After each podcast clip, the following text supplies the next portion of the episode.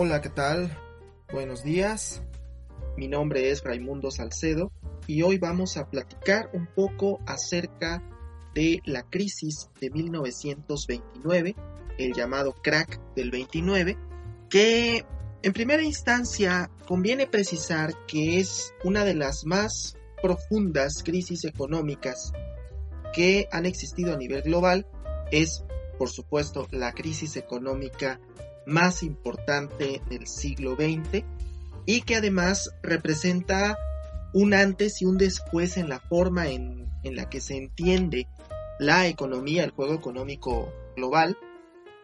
Y lamentablemente muchas veces no estamos del todo familiarizados con los conceptos que se manejan respecto a una crisis económica como esta y a veces pues nos suena la palabra crisis pero no nos suenan los otros conceptos de los que se habla cuando estamos ante una situación de crisis económica. Entonces, en primer lugar, entender que la crisis de 1929 pues rompe con muchos de la, muchas de las ideas que existían hasta entonces de la economía, de cómo funcionaba la economía capitalista y por lo tanto, pues va a representar una distinción al grado de haber un antes y un después de la crisis de 1929. Pero antes de comenzar a explicar las causas de la crisis y cómo sucedió esta gravísima crisis económica a finales de los años 20 y principios de los años 30, conviene precisar que la economía normalmente se, ha, se había entendido como un juego de ciclos de altas y bajas. Hacia finales del siglo XVIII, los grandes teóricos de la economía, David Ricardo y Adam Smith, habían trazado la idea de que la economía funcionaba a través de ciclos económicos altibajos, pero que siempre había, vamos, un ciclo eh, ascendente, una curva ascendente y una curva descendente. Es decir, eh, siempre aumentaban primero las inversiones, el capital y la economía iba hacia arriba y llegaba a un punto de inflexión en el cual comenzaba a disminuir. Y entonces había una época de crisis que finalmente tocaba fondo y volvía a comenzar el ciclo económico hacia arriba como sucede en una curva exponencial, más o menos así se entendía el ciclo económico. Y bueno, la crisis de 1929 rompe un poco con esto porque ya desde principios del siglo XX y con los eventos tan catastróficos que habían sucedido ya con la Primera Guerra Mundial, pues parecía que este ciclo económico no estaba siendo exactamente como se pensaba. Y bueno, pues tenemos una situación, pues claro, de crisis a principios de los años 20, originada por la Primera Guerra Mundial y las consecuencias que se habían dado a la Primera Guerra Mundial. Pero esta crisis de los años 21-22 se pudo paliar en gran medida en los, en los países que resultaron vencedores de la Primera Guerra Mundial.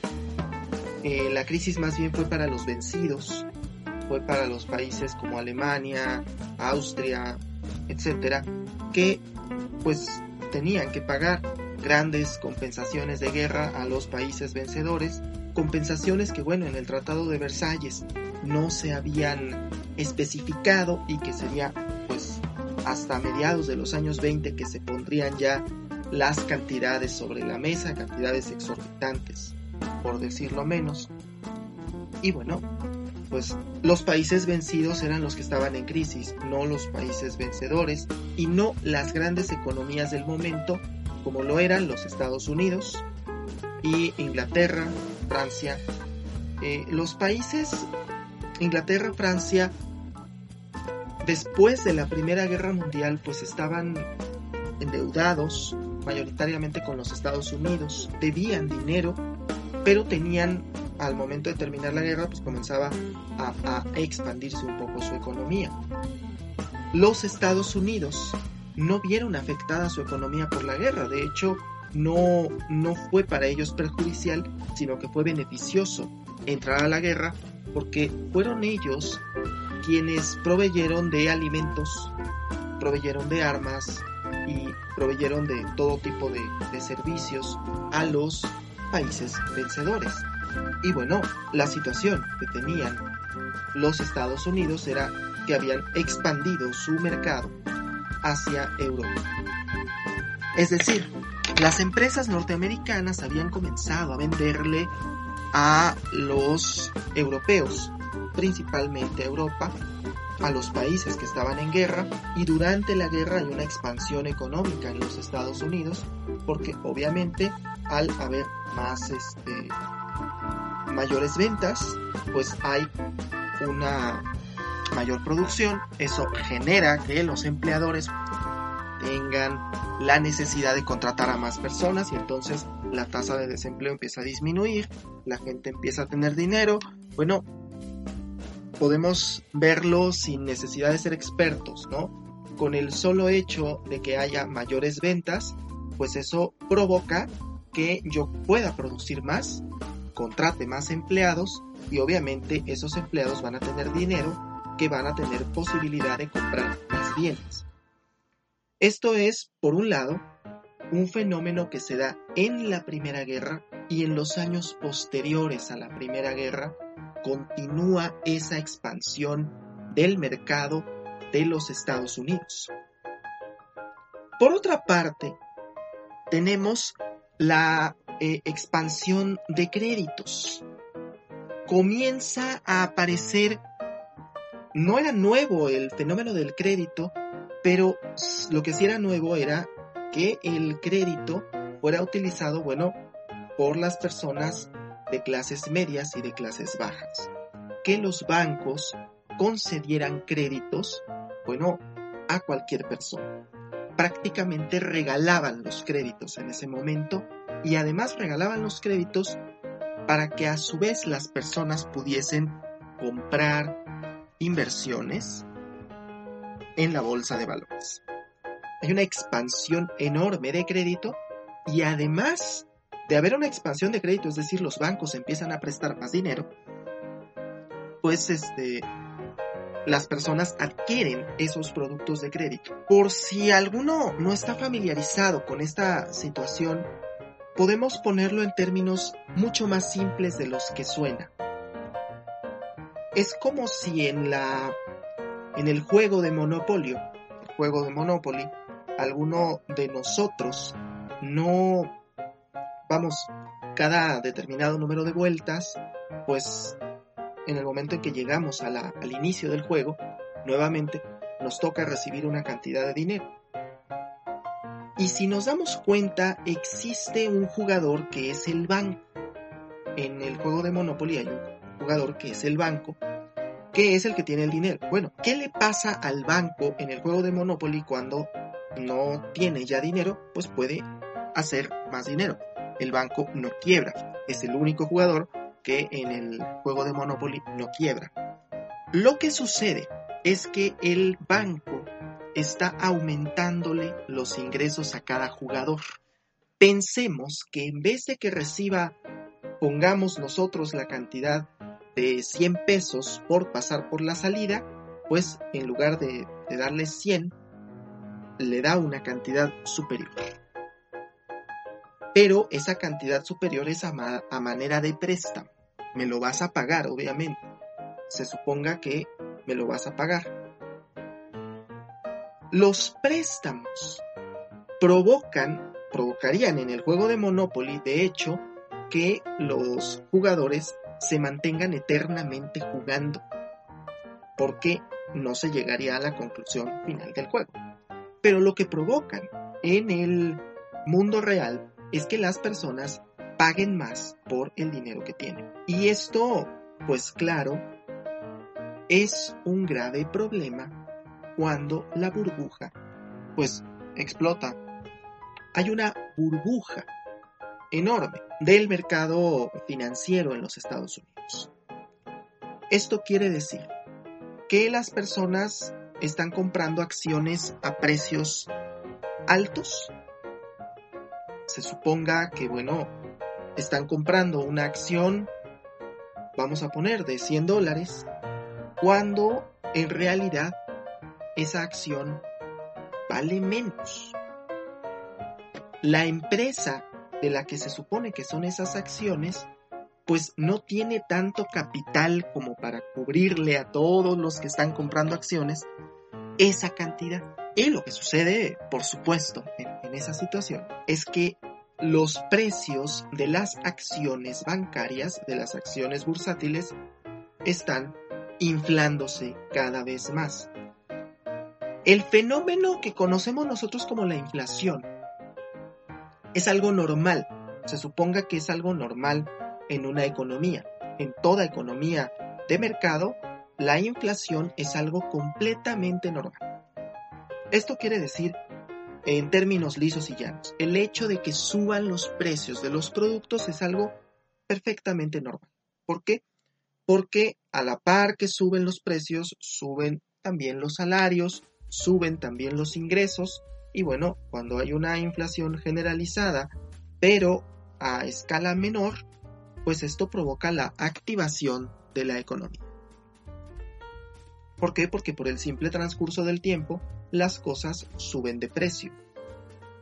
Podemos pensar desde un pequeño comercio hasta una gran industria cuando los precios de la materia prima aumentan, pues la empresa, sea pequeña, sea mediana, sea grande, se ve obligada a aumentar sus precios para seguir teniendo el margen de ganancia que solía tener. Y obviamente, pues este es un fenómeno completamente usual. Lo que no es usual en el fenómeno económico es una deflación. ¿Qué quiere decir deflación? Bueno, si inflación es aumentar los precios, la deflación es la disminución de los precios. Y es precisamente lo que sucederá como consecuencia del crack de 1929. En el escenario que les estoy planteando, en el cual las acciones están en una burbuja, la producción que hay en los Estados Unidos es amplísima, están llenas las eh, bodegas, sobre todo de acero, pero en general pensemos como cualquier empresa, están llenas las bodegas del producto. ¿Por qué produje de más? Porque Europa me está comprando. Pero cada vez menos Europa empieza a eh, disminuir sus compras. Cada vez más nos damos cuenta de que Europa se está recuperando económicamente.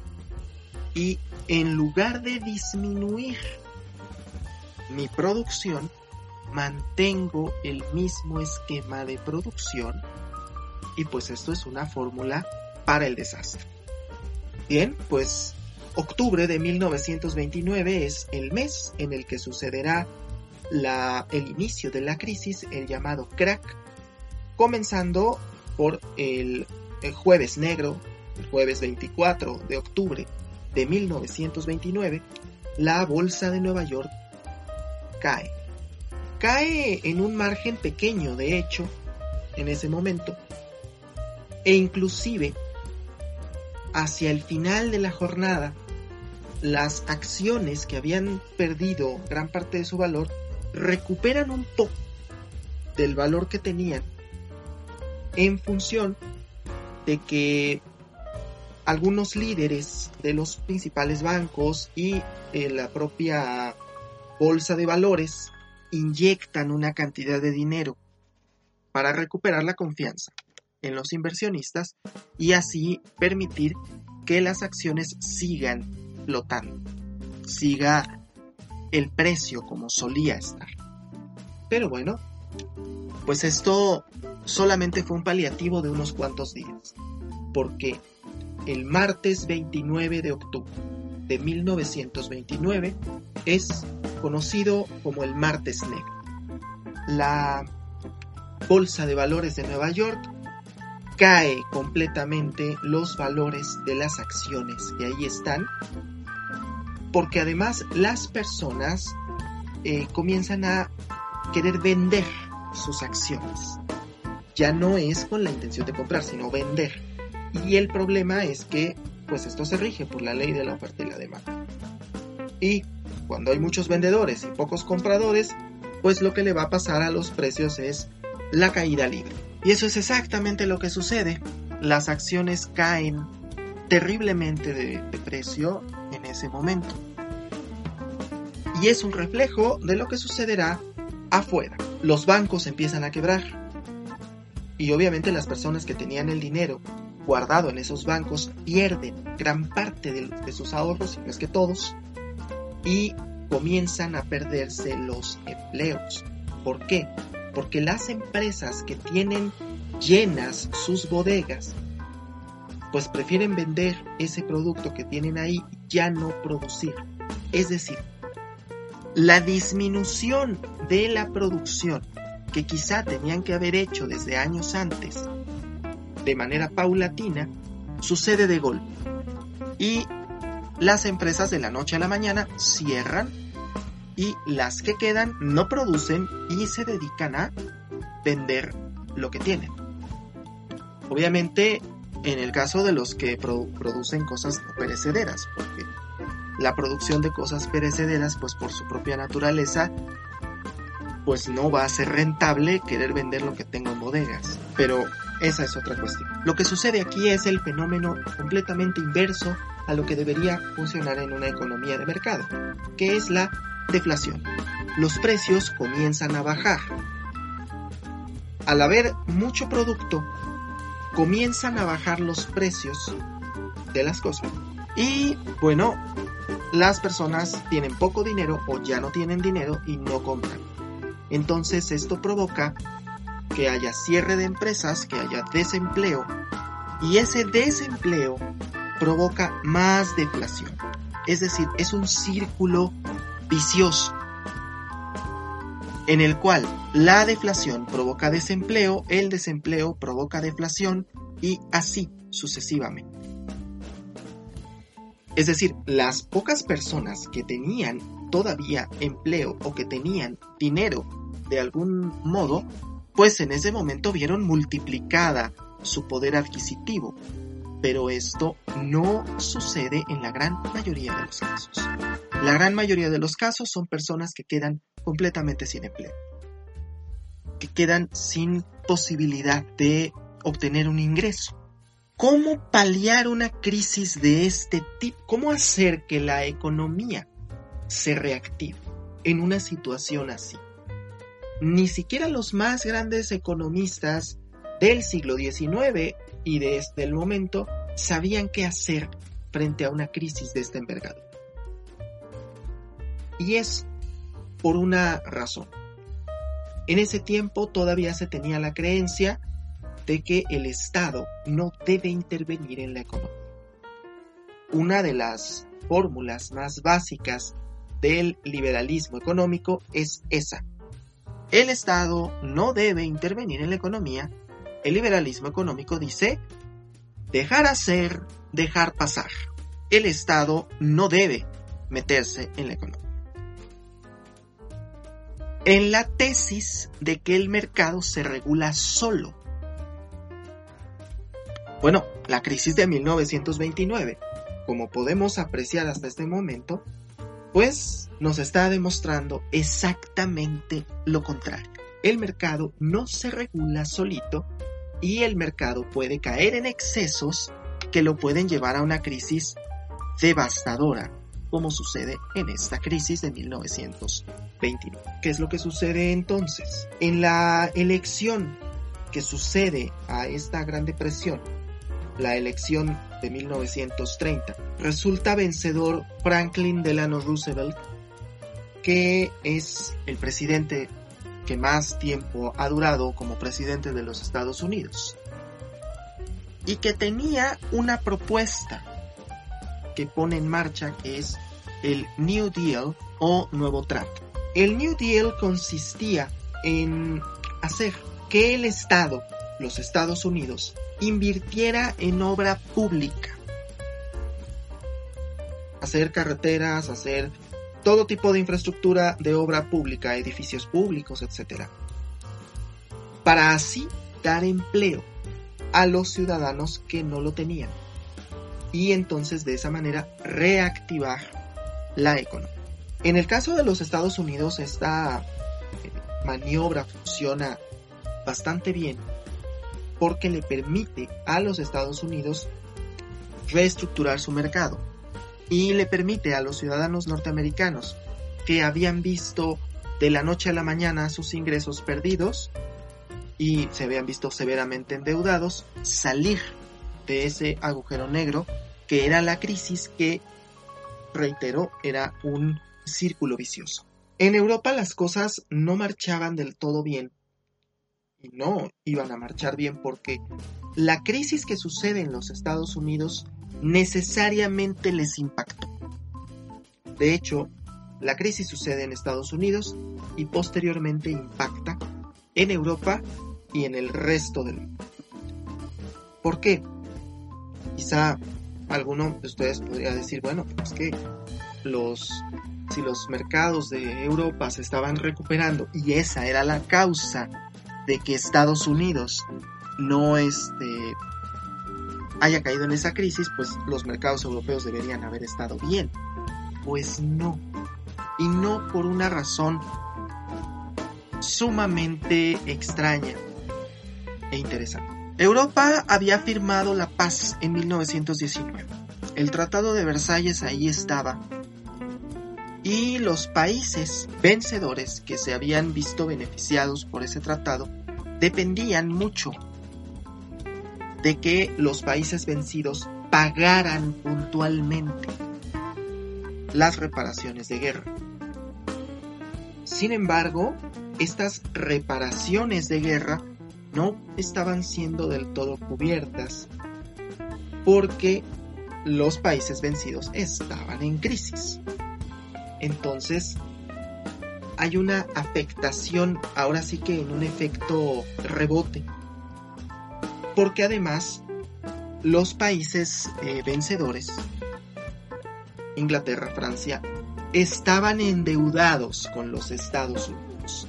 Estados Unidos les corta el flujo de capital y además les exige el pago. Eso pues provoca que prácticamente todo lo que recibían esos países pues fuera para pagarle a los Estados Unidos. Y si bien es cierto, a los países que más afecta la crisis del 29 son a los países vencidos, también afecta a los países vencedores de la Primera Guerra Pronto los países, todos los países, las grandes potencias, cierran sus fronteras a las exportaciones y a las importaciones. Empiezan a dejar de importar. En el caso de países como Estados Unidos, incluyendo países como México, que son países que producen y que pueden producir una gran variedad de productos, esto pues implicó proteger, es una medida que protege a el capital nacional para que no se vaya del país. En Europa sucede también, Inglaterra se cierra, ¿sí? Pero por ejemplo en el caso de países de Centro y Sudamérica, sobre todo Centroamérica, la crisis les impactó de una manera severa. Porque los países de Centroamérica, El Salvador, Honduras, eran prácticamente países que producían un solo producto. De hecho, de ahí es de donde viene el término, eh, ahora mal empleado, de repúblicas bananeras. Porque eran repúblicas que solamente producían una cosa y algunas de ellas pues producían exclusivamente plátanos y los exportaban. Y de ahí obtenían sus ingresos para todo lo demás. Pero la situación es que al cerrar los mercados norteamericanos, al cerrar el mercado en, en Estados Unidos, en México, en Canadá, en Europa, pues a quién le iban a vender esos plátanos. Y ni modo que vivieran a dieta de plátanos. Es decir, ese es uno de los puntos que eh, conviene precisar de la crisis del 29. Afecta de manera global, pero sobre todo a los países que estaban en seria desventaja frente a los otros. Los países que tenían eh, diversidad no fueron tan afectados como los países que eran monocultivos. Eh, la crisis del 29 se prolonga durante años. De hecho, podemos considerar que la crisis del 29 es una de las causas directas de la Segunda Guerra Mundial. Es consecuencia de la primera y causa de la segunda. Precisamente por eso es tan importante entender este punto de la, de la historia de la historia del siglo XX. Es la parte a la que Hobsbawm llama la era de las catástrofes y principalmente dice, esta es la catástrofe económica que golpea por igual a todos, a todas las economías del mundo. Y en cierta medida los Estados Unidos van a lograr salir de esa crisis con antelación a otros, pero bueno, en el caso de Alemania, la crisis de 1929 que deja muy en claro que Alemania es un país no solamente vencido por la guerra, sino además resentido por la situación eh, actual, pues provoca el auge de los movimientos nacionalistas. De allí es que comenzarán a, a tener auge los partidos, el Partido Nacional Socialista Obrero Alemán, y no solamente ese partido. A lo largo y ancho del mundo, en Inglaterra, en Francia, en Italia, comienzan a surgir estos movimientos nacionalistas que además se dan cuenta de que una de las soluciones que se encontró para la crisis fue cerrar los mercados y enfocarse única y exclusivamente en lo que se produce en el país y evitar las importaciones. Entonces hay un nacionalismo económico. Y bueno, pues todos sabemos las consecuencias que tuvo el nacionalismo en la década de los 30 que provoca, en última instancia, la Segunda Guerra Mundial. Bueno, pues esto es todo. Es la explicación sobre la crisis de 1929. Les agradezco mucho su atención y espero que puedan sintonizarnos nuevamente con la siguiente, el siguiente episodio en el que platicaremos precisamente sobre el nacionalismo y los movimientos nacionalistas del siglo XX, eh, de la década de 1930. Muchas gracias.